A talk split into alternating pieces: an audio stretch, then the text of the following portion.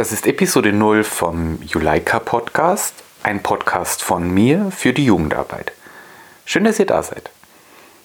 In Episode 0 möchte ich euch einfach nur kurz vorstellen, warum ich diesen Podcast ins Leben gerufen habe, warum Jugendarbeit cool ist und wer ich eigentlich so bin. Mein Name ist Jens, ich bin 1986 geboren und mittlerweile auch schon über 25 Jahre in der Jugendarbeit aktiv. Ich war im Jugendrotkreuz, ich war in der Faschingsgesellschaft und aktuell bin ich immer noch im Jugendnetzwerk Lambda Bayern, für das ich jetzt auch schon im dritten Jahr freiberuflich arbeite. Warum habe ich diesen Podcast ins Leben gerufen?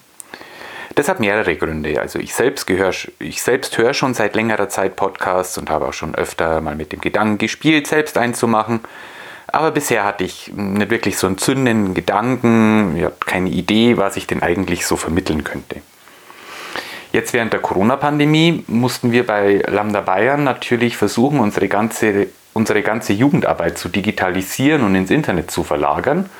Und da muss ich anfangen. Also Anfang des Jahres haben ich schon mit einem unserer Vorstände ein YouTube-Projekt ausgearbeitet und während wir jetzt eben dieses YouTube-Projekt umgesetzt haben, kam dann eben auch nur die Idee, wir können ja auch einen Podcast machen. Also habe ich mich hingesetzt und so in Anführungsstrichen ein bisschen gebrainstormt und ein Konzept für den Podcast von Lambda Bayern ausgearbeitet. Wir haben auch schon die ersten Episoden aufgenommen.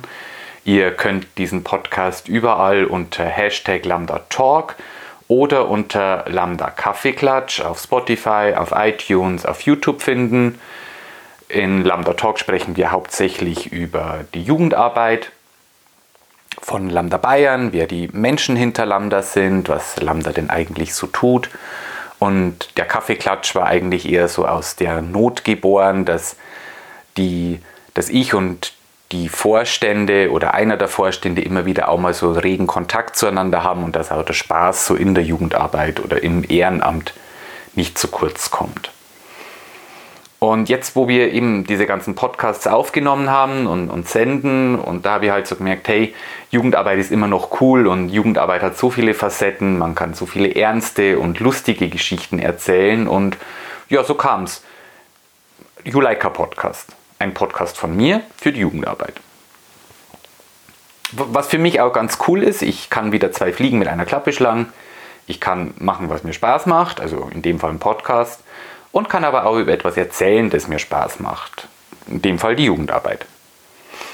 Mit diesem Format möchte ich euch jetzt Tipps geben oder wie wir es in den Lambda Juleika Kursen auch schon oft äh, immer wieder sagen, ein Werkzeug an die Hand geben, das ihr für eure Gruppenstunde, für eure Jugendgruppe, eure Freizeitveranstaltung oder auch für die Gründung einer Jugendgruppe verwenden könnt, das für euch vielleicht wichtig sein könnte. Ich habe auch noch Sonderepisoden geplant, in denen ich einfach mal lustige oder prägende oder auch traurige Erlebnisse aus diesen ganz vielen Jahren Jugendarbeit erzählen möchte. Warum ist Jugendarbeit cool? Auch das hat viele Gründe. Mir persönlich hat die Jugendarbeit und die Zeit in Jugendvereinen für mein Leben oder, ja, ich sag's mal so, für viele Lebenslagen wahnsinnig viel gebracht. Als ich noch in der Grundschule war, war ich richtig schüchtern, ich hatte wenig Selbstbewusstsein, ich war eher ein introvertiertes Kind.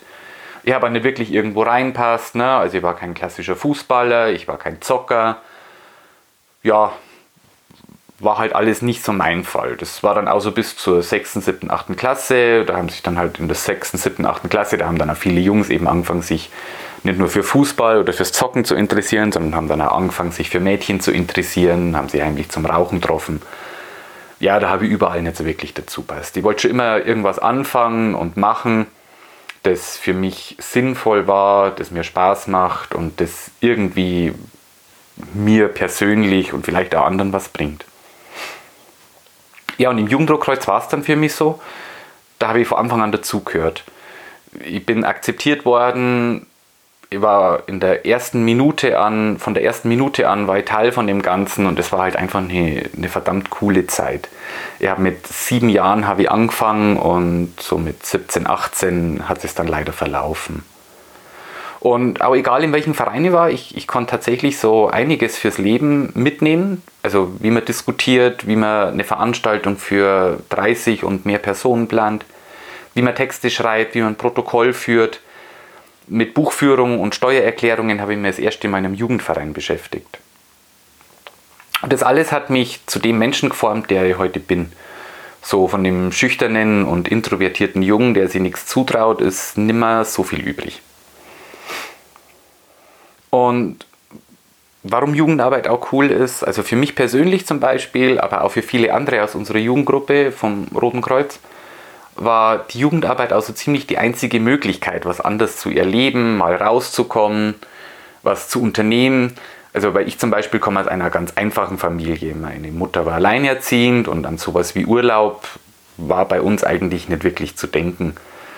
Und selbst größere Ausflüge wie in den Freizeitpark oder ins Schwimmbad, das musste alles geplant werden, ob das überhaupt finanziell drin ist. Aber durchs JRK, also durchs Jugendrotkreuz, war ich mindestens zweimal im Jahr auf einem Zeltlager. Wir waren auf Wettbewerben, wir haben Tagesausflüge gemacht und das war halt einfach für mich eine super Erfahrung. Und wir hatten damals zwei wahnsinnig engagierte junge Menschen in der Gruppenleitung. Die haben wir mindestens einmal im Quartal mit uns einen größeren Tagesausflug gemacht, also zum Beispiel in die Therme nach Nürnberg zum Wandern oder zum Beispiel an die KZ-Gedenkstätte Flossenbürg. Also kann ich mich nur gut daran erinnern, KZ-Gedenkstätte Flossenbürg war ich damals das erste Mal mit dem Jugendrotkreuz. War auch sehr prägend. Ja, und die zwei, also unsere zwei Gruppenleiter, die hatten es auch echt drauf, so diese Jugendgruppe zu gestalten, die mit Leben zu füllen und natürlich auch die ganzen Kids, also uns Teilnehmer, an die Gruppe zu binden. Eine von den beiden, die nennen wir jetzt einfach mal Martina, das war einfach mein Idol. Sie hat Ahnung gehabt von der Materie, sie hat auch einen relativ autoritären Leitungsstil gehabt, aber genau der Leitungsstil war es, der uns immer wieder so auf neue Höchstleistungen gepusht hat. Unsere Gruppe hat zum Beispiel über mehrere Jahre immer wieder den ersten Platz auf den Kreiswettbewerben vom JRK geholt. Und wenn man auf den ersten Platz beim Kreiswettbewerb gekommen ist, dann durfte man auch auf den Bezirkswettbewerb fahren. Und der Bezirkswettbewerb, das waren ja dann die großen Zeltlager über ein Wochenende, an dem man wahnsinnig viele Menschen kennengelernt hat, die man auch dann zum Teil nur einmal im Jahr sah. Und irgendwann war es dann so weit, dass wir eigentlich nur noch wegen der anderen Leute im Jahr drauf wieder zu diesem Bezirkswettbewerb wollten. Das, das haben wir auch sehr lange geschafft. Hier muss man vielleicht nur dazu sagen, dass es sowas wie WhatsApp, Facebook und Co damals noch einfach noch nicht gegeben hat. Ne, um mit jemandem in Kontakt zu bleiben, hat man eigentlich nur die SMS gehabt und die hat 39 Pfennig gekostet. Und mit 12, 13 war man froh, wenn man mal so 20 Mark Guthaben auf der Prepaid-Karte gehabt hat. Und da hat man natürlich dann auch versucht, das so lange wie möglich aufzusparen. Und ein ganz anderer Aspekt an der Jugendarbeit ist der, warum es ich auch nach wie vor wichtig finde, ist, dass es für jeden was gibt, wo er sich einbringen kann.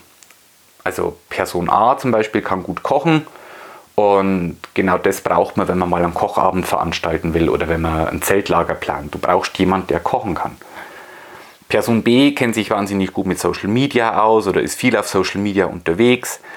Person C kann eine Homepage bauen. Das sind beide Sachen, die sehr wichtig mittlerweile in der Jugendarbeit sind. Eine Homepage, Instagram, Twitter, mm, Discord etc. Und dann hast du natürlich nur vielleicht auch eine Person dabei, die sich gern um den unsexy Part so in der Gruppenarbeit kümmert, wie eben die Vereinskasse, Steuererklärung und so weiter. Also ich habe die Erfahrung gemacht, dass es in der Jugendarbeit oder in der Vereinsarbeit im Allgemeinen für jeden Menschen eine Position gibt, bei der er oder sie sich einbringen kann, wo man sich selbst verwirklichen kann und aber auch ganz viel für sich selbst rausziehen.